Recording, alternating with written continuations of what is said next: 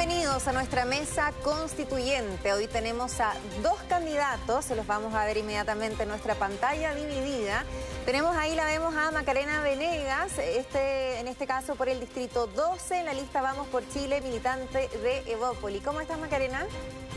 Hola Claudia, ¿cómo estás? Muy buenas tardes, gusto saludarte. Te aclaro que no soy militante por Evópolis, soy independiente apoyada por el partido ah, con cupo. Ya, perfecto. Y estamos con, con Jaime Parada por el distrito 10, en este caso, candidatura independiente en cupo por el PPD, tengo entendido, en la lista de la prueba. ¿Cómo estás? Así es. Muchas gracias por la invitación, Claudia, y también un placer poder compartir con Macarena. Gracias, Gracias a ustedes. igualmente. Gracias, Lamentablemente no nos vemos, ¿ah? No, Yo pensé que no íbamos a ver en la pantalla. Lo sé, pero por lo menos se escuchan perfecto. Le quiero dar las gracias también a, a, Jorge Cash. Él nos iba a acompañar, lamentablemente tuvo un problema de salud, así que le deseamos una pronta recuperación. Pero vamos a tener un gran debate con ustedes dos y vamos a comenzar contigo, Macarena una constitución con perspectiva de género. Eso tú lo propones, ¿no? Vas a tener dos minutos para contarnos qué tiene que tener la nueva Carta Magna para garantizar esta perspectiva. Desde ahora, ya. Bueno, Claudia, lo primero que te quiero decir es que, ¿qué entendemos por constitución? Que me parece que es sumamente importante decirlo. Un acuerdo de cómo se organiza el poder y las reglas fundamentales. También es un pacto que es entre los ciudadanos por organizar Em, la convivencia democrática. Y tercero, es un límite para poder proteger las libertades fundamentales, especialmente de aquellos grupos que han sido considerados minorías, como es el caso justamente de las mujeres y su falta de reconocimiento hoy día en la Constitución. Hoy día es muy pobre lo que se dice sobre las mujeres. Se dice que los hombres y mujeres somos iguales ante la ley. Por lo tanto, yo pienso que esta es una gran oportunidad que es histórica para incluir en nuestra Constitución la perspectiva de género como un deber del Estado para la promoción de la igualdad efectiva entre los hombres y las mujeres, evitando de esta manera toda clase de violencia, abuso o discriminación. En lo concreto, debiesen integrarse acciones que sean afirmativas eh, a nuestra constitución. Por ejemplo, el reconocimiento de igualdad y no discriminación por sexo, el derecho a una vida libre de violencia más allá del ámbito intrafamiliar que tenemos hoy día, la promoción de la corresponsabilidad de las labores del hogar y de la crianza, la igualdad de remuneración en el trabajo y de acceso al empleo, una incorporación real del enfoque de género en las políticas públicas, planes y programas y leyes, ¿no cierto?, de nuestro, de nuestro Estado, el reconocimiento al trabajo no remunerado y al cuidado de otras personas dentro del hogar, también la paridad de los cargos de alta responsabilidad, sean estos cargos públicos o privados, y también mecanismos para alcanzar esta paridad de los cargos de alta responsabilidad y el reconocimiento de los derechos sexuales y reproductivos. Creo también que debiese haber una protección especial a las mujeres que están embarazadas y en periodo de posparto.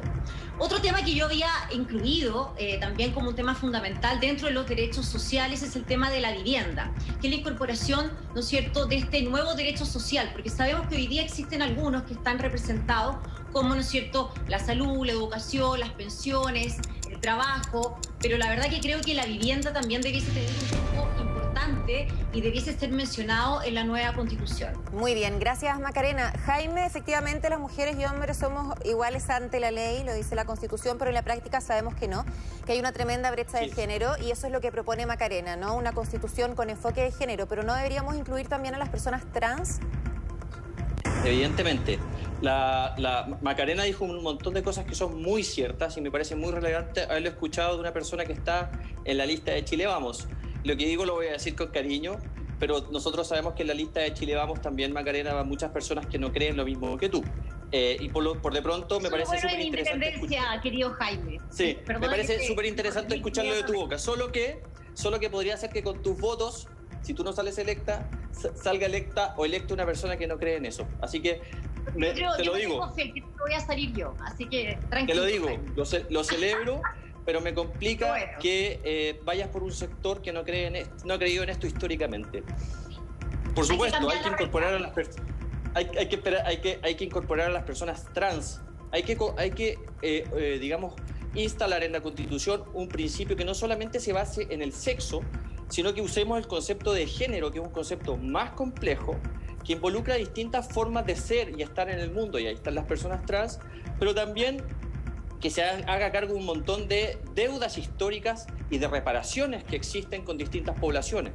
reparación, por ejemplo, con el, género femenino, reparación con las personas que no son reconocidas en su identidad de género, y cuando digo reparación, acciones afirmativas que les permitan igualar la cancha a las personas cisgénero y a las personas transgéneros, que son las personas que han vivido mayores problemas, eh, reparaciones que permitan a nivel de acciones afirmativas a las mujeres tener mejores remuneraciones, ya no en el sector público igual a la de los hombres, sino que en el sector privado también. Y por lo tanto hay una tarea enorme que hacer. Celebro la voluntad de Macarena, dicho sea de paso. Muy bien, em, ustedes no se ven, pero Macarena, te cuento Jaime que durante tu intervención ha sentido con la cabeza durante todo este tiempo. Macarena, ¿qué te parece entonces lo que agrega Jaime?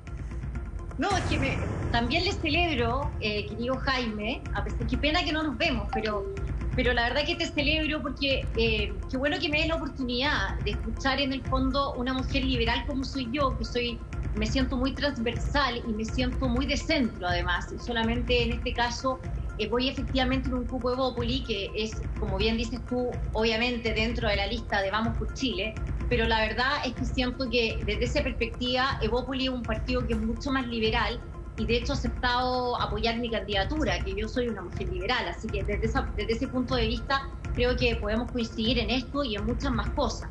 Todo el mundo que tú señalas de hablar de género me parece muy interesante y de hecho yo parto hablando de que la idea es tener una constitución con perspectiva de género, Jaime, y eso implica obviamente eh, tener, contemplar a todas las minorías sexuales y contemplar en dignidad y derechos a todas las personas en el fondo en sus distintas diversidades. Creo que de hecho la idea es apoyar todos los proyectos de vida eh, a nivel personal, asociativo en el fondo y de alguna manera eso es lo que se promueve también, te cuento desde Evópoli, para que también la ciudadanía lo sepa. Macarena, ¿tú agregarías en este caso los derechos sexuales y reproductivos? Sí, de hecho lo mencioné al comienzo, Claudia. Dentro de los derechos que se debiesen reconocer en la perspectiva de género están justamente los derechos sexuales y reproductivos. Ahora, en el fondo, ¿de qué manera hacemos este decálogo? La verdad que si tú lo piensas bien, a mí me interesa que esto quede eh, estampado en la Constitución, así como tantos otros derechos que en el fondo se están reclamando hoy por hoy para modernizar nuestra Constitución y hacer que sea una Constitución que sea diversa, integradora, transversal, más equitativa y más solidaria. ¿Qué te quiero decir con esto? Hay mucha gente que se conforma con decir, por ejemplo, en estos temas, de que Chile ha ratificado tratados internacionales que son parte de las limitaciones materiales que tiene que tener esta nueva constitución, que está en la ley 21.200, que es la ley en el fondo que da origen y que posibilita esta modificación de la constitución.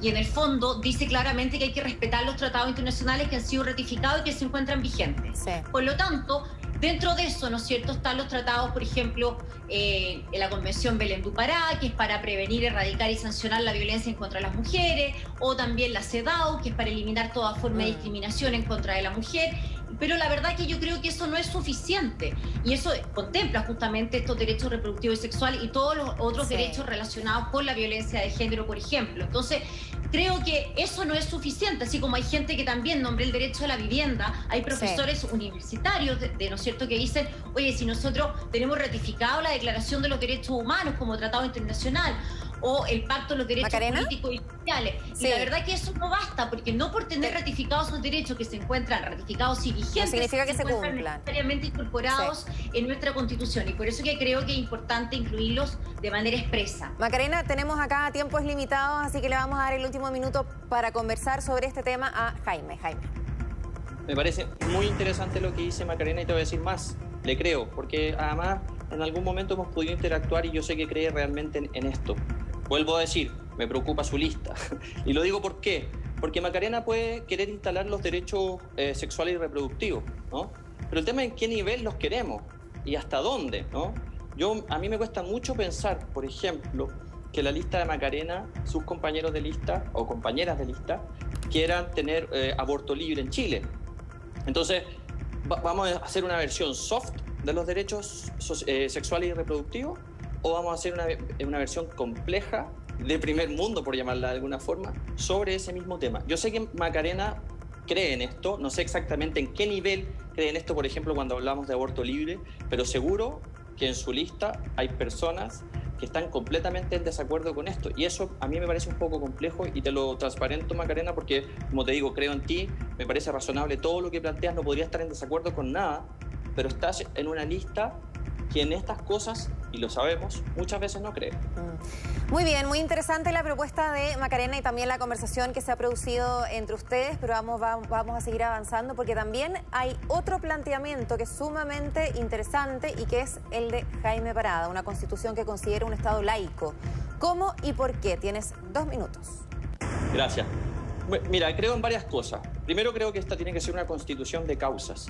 Esta fantasía de que tiene que ser redactada por abogados especialistas, constitucionalistas, es, eso, una fantasía. Yo creo que los abogados constitucionalistas, especialistas tienen que estar, pueden estar en la convención, pueden estar al lado o detrás de nosotros asesorándonos, pero fundamentalmente tienen que estar las causas que son el motor del movimiento del 18 de octubre. Y cuando digo que tienen que estar las causas, estoy pensando en varias. Si bien, por ejemplo, la causa del Estado laico no estuvo presente en, las plazas, en, los lugares donde se caceroleó, sí ha estado presente en la conversación cuando hablamos, por ejemplo, de las iglesias y su rol en la vida política, en este caso de Chile. Y yo, soy un convencido de que las iglesias no pueden continuar con, con sus privilegios cuando se han transformado en entidades con ánimo de lucro y cuando irrumpen en la vida política, social ya están los cuerpos de las personas. Basta ver el privilegio con el que las iglesias se exponen ante el Parlamento cuando se trata de materias de orden de derechos humanos, mal llamadas valóricas para otros, ¿no? Cuando una iglesia tiene el derecho a opinar sobre lo que una mujer debe hacer con su cuerpo, sobre lo que un niño, una niña, un niño trans puede hacer respecto de su identidad de género, lo que dice una iglesia cuando se trata del matrimonio igualitario y otros. También basta ver cómo las iglesias han, digamos, pasado a llevar la fe de sus propios creyentes, ¿no? Porque esto no se trata de los credos de las personas, sino que de la corrupción dentro de organismos que, por ejemplo, hoy día no pagan impuestos en Chile. Y sin embargo, tenemos un obispo como el obispo de la Iglesia Evangélica de Santiago, que vive en una casa en Lo Barnechea de 438 millones de pesos pagadas por con los diezmos pagadas por sus fieles. Me parece inaceptable el privilegio que tienen las iglesias hoy en Chile y tiene que ser parte de las causas que den origen a una nueva constitución en una asamblea constituyente que también tome este tema como un tema relevante. Muy bien, muchas gracias. Una de las propuestas de Jaime Parada la vamos a comentar ahora con Macarena Venegas. Macarena, si bien hay libertad de culto en nuestro país, ¿te llama la atención que la doctrina católica se tome, las discusiones incluso en el Congreso cuando se analizan proyectos de ley? Mira, la verdad que todo lo que tú dices, en nuestro país existe la libertad de culto y por lo tanto, es verdad, es, voluntario en el fondo. Nadie obliga a nadie a creer en alguna religión u otra. Yo creo que la iglesia, y así, y así como cualquier institución, como lo hemos visto en nuestro país, ¿no es cierto?, se desprestigian solas por sus propios actos y la gente es libre, porque la libertad es libre, gracias a Dios, ¿no es cierto? Justamente de decidir en el fondo qué es lo que tú quieres creer o a qué institución tú le crees o no. Y si esa institución se ha desacreditado sola, que lamentablemente es lo que le ha pasado a la Iglesia Católica, y si no se reforma, en el fondo finalmente tendrá más feligreses o tendrá menos feligreses, pero es un tema de la iglesia.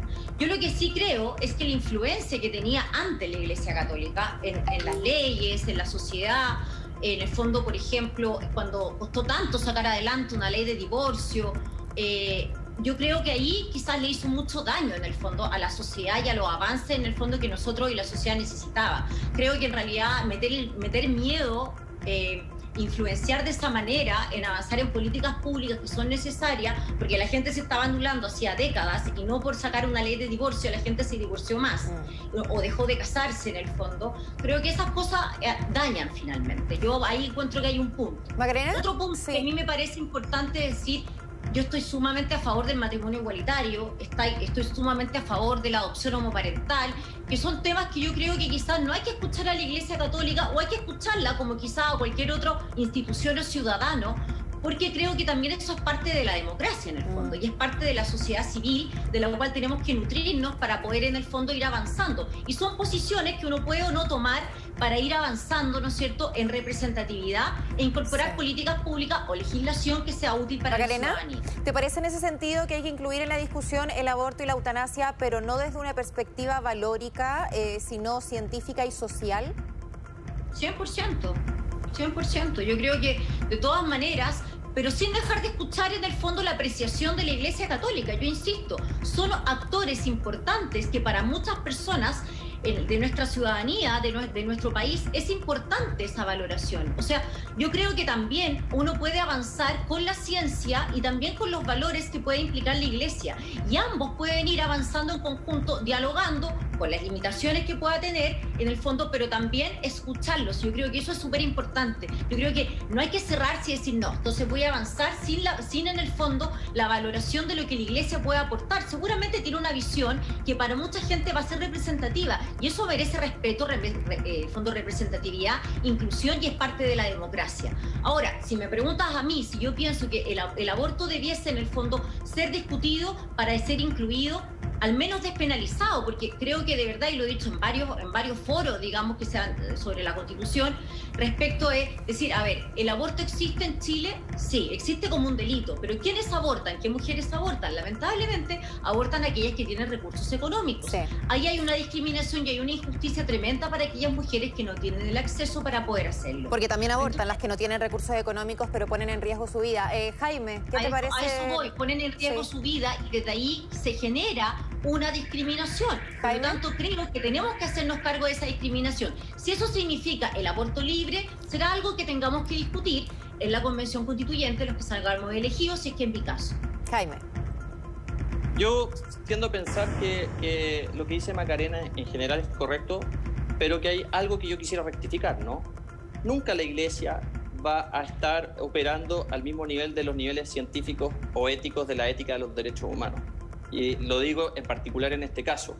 Cuando la Iglesia se opone a la autogestión, vamos a llamarla así, del cuerpo de las mujeres, cuando se mete, irrumpe más allá y traspasa hacia la corporalidad y el derecho de una mujer a decidir, ya no está operando bajo un criterio de derecho humano, no está operando bajo un criterio científico, sino que está operando bajo un criterio ideológico emanado de, de supuestas verdades reveladas. Y aquí hay un problema porque creo que es importante que distingamos que las instituciones tienen naturalezas distintas. Hay una naturaleza espiritual en, la arquitectura institucional de la iglesia, ¿no? Y hay una, naturaleza civil en, lo que corresponde al Estado. Y, según yo, y creo que represento a muchos ciudadanos y ciudadanas con esto, esos dos niveles no deberían toparse. Lo digo porque, por ejemplo, las iglesias se plantean de manera privilegiada cuando van a exponer al Congreso, ¿no? Es muy importante para el congresista la opinión del obispo y es mucho menos importante para el congresista, y lo sabemos, la opinión, por ejemplo, de la mujer que está en una organización de mujeres pequeñita en regiones. Entonces, el Estado, el gobierno, la, la legislatura favorece a estas instituciones que son de naturaleza espiritual, que irrumpen en el campo de los derechos humanos, que, son, que es un campo más bien ético y civil, y eh, la mujer, que pertenece a una pequeña organización de mujeres que por el derecho a decidir, no tiene el mismo espacio. Entonces, ejemplos como ese, uno lo ve constantemente, por ejemplo, en el Congreso, donde hay una cantidad de lobistas de las iglesias que son recibidos con las puertas abiertas, y finalmente sabemos que en este país no, hubo, no hay matrimonio igualitario, no hay una ley de identidad de género que contempla a los niños y adolescentes el divorcio estuvo limitado hasta el año, hasta el año 2000, ¿no? La homosexualidad era penalizada hasta el año 99. El año 2004, salió una nueva ley de matrimonio civil que habilitó el divorcio en nuestro país. Fuimos de los tres últimos países del mundo en el fondo aprobar la ley de divorcio. Por eso que puse el, año 99, y el año 99 el 99 se despenalizó la sodomía. O sea, yo, por el hecho de ser una persona homosexual, era una persona ilegal y un mm. criminal en Chile. En todo eso, en todo eso estuvo la Iglesia Católica poniendo Jaime, límites. Jaime Macarena, está muy interesante la conversación y creo que da para mucho más, pero no así el tiempo del programa, porque por supuesto es acotado y además que tenemos un segundo bloque donde vamos a seguir debatiendo. Así que vamos a hacer una pausa y ya volvemos con ustedes en Mesa Constituyente. Faltaban solo 90 horas, literal, para las elecciones y recién ya tenemos la confirmación de que se mueven para el 15 y el 16 de mayo. Estamos en nuestra mesa constituyente con dos candidatos, Macarena Venegas y Jaime Parada, a quien esto les toca de manera directa, por supuesto. Eh, hay varias eh, medidas, por ejemplo, que en este caso se rechazaron, ¿cierto? Y algunos que por supuesto ustedes les van a afectar, como la, mm, no condonación de los intereses por el mes extra para los candidatos, porque en definitiva para los independientes es súper difícil. O sea, hay un tema de, de dinero importante y que se había calculado sobre todo con un tiempo límite y se le agrega un mes más. Comienzo contigo, Jaime. Bueno, en dos niveles creo que hay que responder esto, ¿no? En el nivel social creo que es lo correcto. Sería muy raro estar en desacuerdo con el aplazamiento de las elecciones, dadas las cifras de contagio que hoy día existen. Más de 8.000 casos diarios durante un tiempo muy sostenido.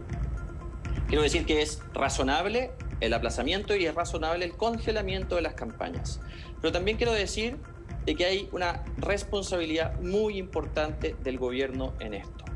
Cuando el gobierno, aquí a la vuelta de la esquina, se decide dar permisos de vacaciones, cuando el ministro de Educación insiste e insiste insiste en el retorno de los niños y niñas a clases, cuando no se entrega un paquete de medidas eh, razonables para que las personas se puedan quedar en casa, entonces nos encontramos con la tormenta perfecta.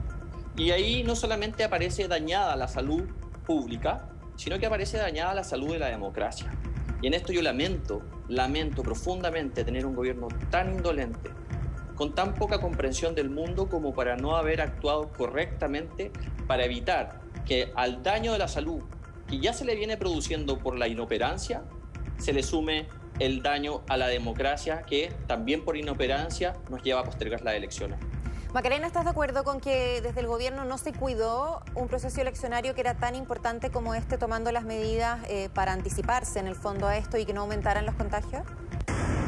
Y déjame decirte algo, Claudia, antes, porque tú planteaste el tema hablando sobre los intereses de los créditos de los candidatos que se había planteado por un partido político que entiendo que era Frente Amplio, ¿no es cierto?, respecto de que se congelaran los intereses y a mí me parecía que eso era un franco despropósito y darle la espalda a la ciudadanía. O sea, era porque nosotros como candidatos, si tomamos una decisión con más o menos recursos, conscientes de lo que estábamos haciendo, ¿no es cierto? Íbamos a tener cierto privilegio eh, por sobre el resto de la ciudadanía, congelando los intereses. O sea, me parecía, déjame decírtelo ya que tú lo mencionaste al comienzo de tu interlocución, que me parecía una vergüenza que sobre todo hoy día, cuando están tan desacreditados el mundo de la política y de los representantes, se fuese a tomar una medida de esa categoría respecto a este periodo.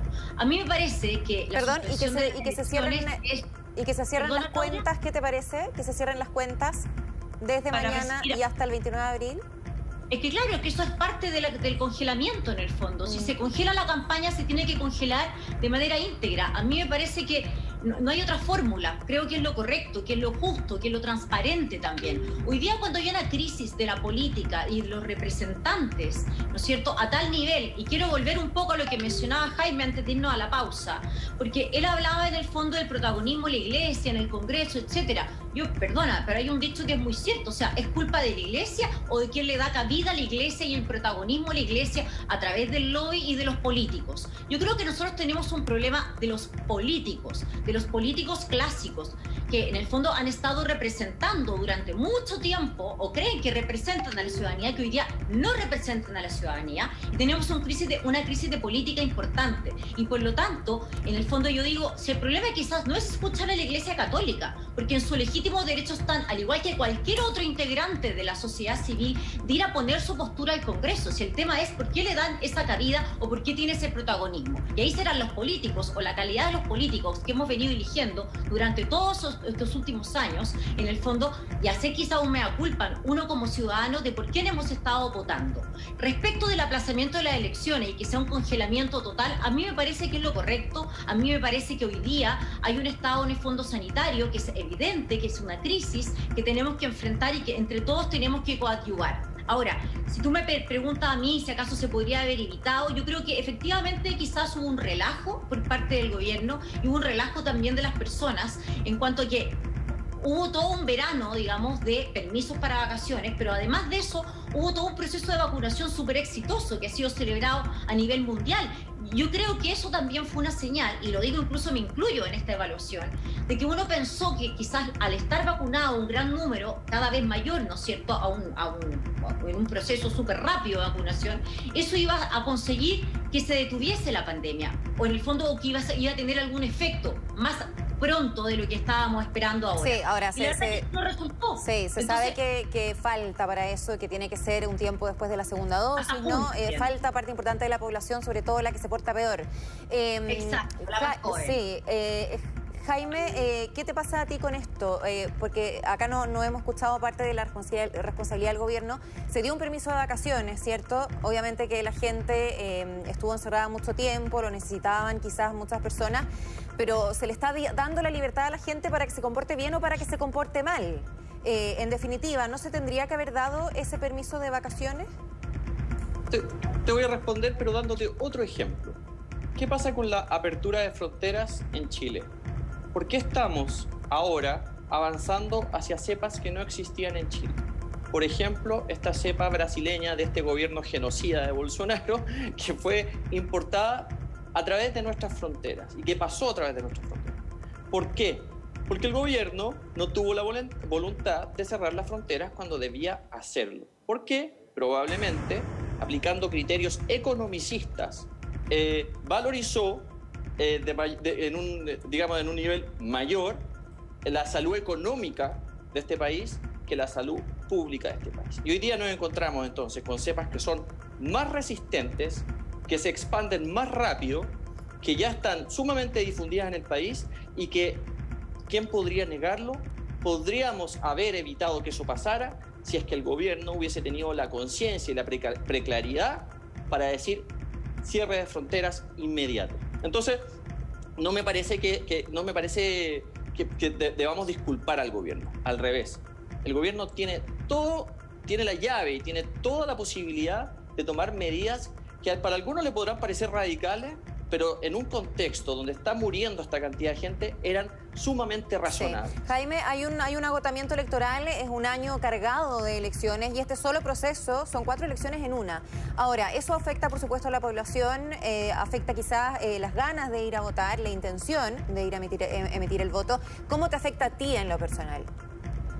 O sea, para mí como candidato es muy difícil pero yo no puedo poner mis intereses como candidato por sobre los intereses de la población. Y yo pienso que la Macarena va a responder algo bastante parecido si es que le decir la misma Acabo pregunta. decir obvio, sí, totalmente Entonces, nosotros no vamos a poner nuestros intereses como candidatos por sobre los intereses de la población. Pero sí te puedo decir que uno venía con un cierto envión, ¿no? Uno venía con, con, un vuelo, sabía que estábamos en la recta final, que teníamos que usar nuestros recursos para la recta final, nuestros equipos están desgastados, yo estoy desgastado, pero como digo, mi interés como candidato es muy menor en relación a mi interés como ciudadano. Mi interés como ciudadano es que este país literalmente se mejore. Sí.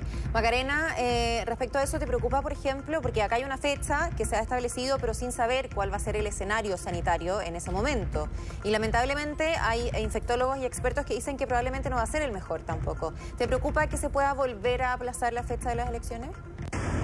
Bueno, yo creo que nos preocupa a todos, evidentemente, a los que estamos en esta, en esta candidatura, en el fondo, me, preocupa, a ver, lo primero, para que quede claro, lo primero es el tema sanitario, o sea, a mí me gustaría que los números se redujeran, que esta curva ascendente que hemos tenido ha estado mantenida, además, en el fondo se redujera los números de contagio. Eh, coincido con lo que decía Jaime también con el tema del, cierre de fronteras, creo que tuvimos un periodo muy laxo de, abierta la frontera, con estos permisos de vacaciones, quizás se podrían haber restringido mucho más.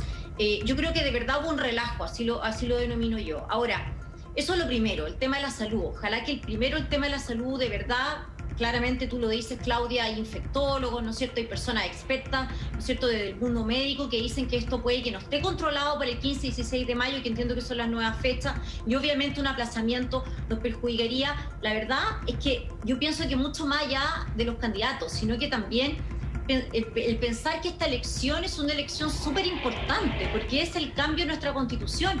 Ya llevamos el, plazo del año pasado con la pandemia, que se aplazó, ¿no es cierto?, el plebiscito. Luego, en el fondo, esta votación por los constituyentes, que ya tenemos este primer aplazamiento. Podríamos tener incluso este segundo aplazamiento, dado por temas de salud, que si son por temas de salud es indiscutible que va a ser necesario. Pero yo creo que o sea, en cuanto antes partamos, ¿no es cierto?, conversando sobre la constitución, también va a ser una puerta a nuestra democracia y es lo que todos los chilenos esperamos. De todas maneras, y al menos ya tenemos fecha, el 15 y el 16 de mayo. Ahora cada uno de ustedes, que nuestra última sección, va a tener un minuto para dirigirse a su electorado y a llamarlos a votar por ustedes o por sus proyectos. Vamos a comenzar con Jaime Parada por el Distrito 10. Tienes un minuto. Muchas gracias. Quiero decir que esta tiene que ser una constitución de causas, tiene que ser una constitución que recoja el llamado del 18 de octubre, la causa de las pensiones dignas, de una salud que sea justa e igualitaria y que sea basada en lo humano, no en el buen trato, una educación no solamente gratuita, sino que también una educación de calidad, derechos igualitarios para todos los seres humanos, una constitución que recoja el derecho al agua, una constitución que recoja estas causas. Y ojalá que también elija representantes de estas causas. Yo quiero ser un representante de mi causa y de otras causas en la nueva constitución. Quiero llevar el principio de no discriminación a la nueva constitución, tal como lo hace la, la constitución mexicana una no discriminación que no solamente eh, involucre la orientación sexual y la identidad de género, sino que esa profunda discriminación que existe sobre ciudadanos que viven en sectores pobres, que tienen comunas eh, que, no, están arborizadas, comunas que han sido abandonadas por el sistema. Quiero que la no discriminación sea un eje articulador en esta nueva constitución. Perfecto, muchas gracias, cumpliste justo, justo, pero perfecto en el tiempo. Vamos ahora con el minuto de Macarena Venegas por el distrito 12. Bueno, muchas gracias Claudia. Bueno, invitar a todas las personas, a todos los ciudadanos y ciudadanas de nuestro país a votar, a participar. Ya tenemos nueva fecha. El distrito 12 al cual pretendo representar son las comunas de La Florida, Puente Alto, La Pintana, San José de Maipo y Pirque. La verdad que lo que van a encontrar en mí es una persona que conocen hace bastante tiempo. Eh, creo que soy una persona creíble y soy una persona confiable y que mis causas, eh, la verdad que están, en, por un lado, el tema de la perspectiva de género, que lo vengo reiterando con mucha fuerza porque soy mujer y me ha salido, la verdad que ha sido muy difícil salir adelante por muchas causas, conozco las realidades de muchas mujeres por mi profesión de abogada y porque la verdad que también a través de las comunicaciones he podido conocer esas realidades de mujeres en el fondo que tienen familias monoparentales y ha sido muy difícil salir adelante. Pero también quiero hablar de los derechos sociales, los derechos sociales que hoy día tenemos en la Constitución y que podemos perfeccionar, la salud, la educación, las pensiones, un trabajo digno y también incluir la vivienda, la vivienda adecuada, que sea una vivienda con habitabilidad, con calidad en la construcción, con acceso al, transporte, a los medios de transporte, con acceso también a los empleos. Eh, también un nuevo Estado, un Estado que sea eficiente, que sea oportuno en la entrega de sus funciones, un medio ambiente y una economía que sea sustentable y que proteja entonces el medio ambiente. Vamos a ser justo porque Jaime cumplió perfecto su minuto, así que estamos... Es que no te escuchaba, Claudia. Sí, estamos, eh, Macarena Venegas. la pantalla, perdona. Sí, no te preocupes. Muchas gracias. No hay problema de mi parte tampoco. Muchas gracias a los dos por participar en la conversación, se llevaron bien, expusieron ambos sus puntos de vista con absoluto respeto. Así que muchas gracias a los dos, tienen propuestas interesantes, éxito en todo lo que se viene. Eh, Macarena Venegas, entonces, lo vamos a reiterar, por supuesto, para que sepa el electorado, va por el distrito 12 en la lista Vamos por Chile con cupo de Bópoli, Jaime Parada por el distrito 10, con una candidatura independiente con cupo del PPD en la lista del apruebo. Muchas gracias por participar, que estén muy bien. Muchas gracias. Muchas gracias. gracias. Por el espacio. Macarena. Claudia. Que estén bien. Chao, Claudia, gracias. Nos despedimos. Les recordamos que pueden volver a revisar este debate y todos los anteriores de nuestra mesa constituyente. En nuestras redes sociales nos encuentran con el arroba megaplus CL. Que tengan una muy buena tarde.